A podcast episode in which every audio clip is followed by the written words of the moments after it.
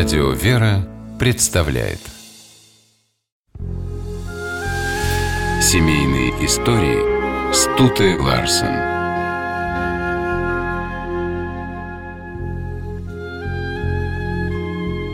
Виктора Розова называли христианским драматургом.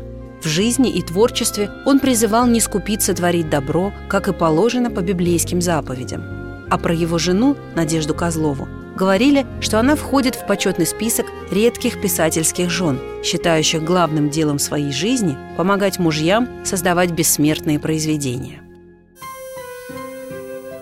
Виктор Сергеевич называл себя счастливым человеком. Ему, простому пареньку, удалось закончить театральную школу и стать актером.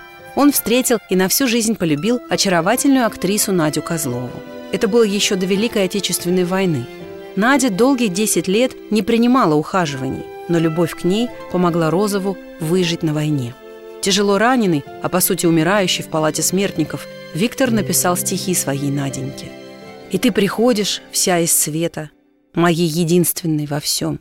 В том платье, помнишь, из вельвета, с коротким узким рукавом. В 1945 году Надя согласилась выйти замуж за Виктора – Совместная жизнь начиналась трудно. У Розова не было никаких перспектив. 15 лет супруги ютились в келье Зачатьевского монастыря, где были устроены коммуналки. Но и эти годы, и последующие 40 Розовы были счастливы. Надя, востребованная актриса, оставила театр ради семьи, ради сына и дочери. А главное, ради Витюши, которому посвятила себя полностью. Розов, которому ранение и хромота не позволили вернуться на сцену актером, пришел туда драматургом. Первая пьеса Розова, та, по которой был снят самый пронзительный фильм о войне «Летят журавли», писалась в 43 году. У молодого искалеченного солдата не было работы, не было денег, даже электричества не было. Писал при свете коптилки. Отнес готовую пьесу литераторам. Цензор вернул рукопись.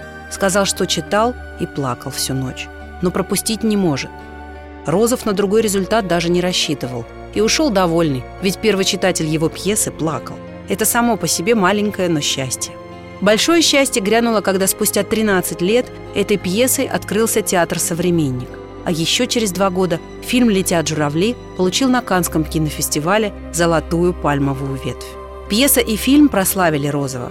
В келью Виктора и Нади в Зачатьевском монастыре мешками приходили письма с поздравлениями. На огонек забегали московские знаменитости – Потом в жизни драматурга случалось всякое. Пьесы то ставились, то о них не вспоминали, критики то любили его, то ненавидели, власти или хвалили, или не замечали. Но Розов все равно был счастлив и продолжал работать. В 1995 году Розовы отметили золотую свадьбу. А в 21 веке уже неизлечимо больной Виктор Сергеевич обвенчался с Надеждой Варфоломеевной.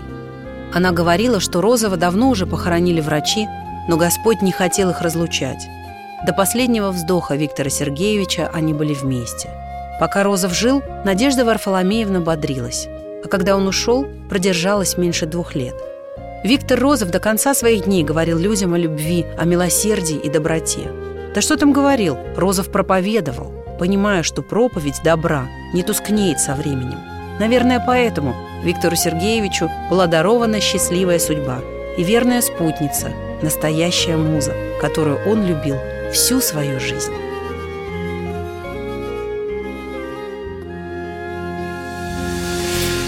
Семейные истории –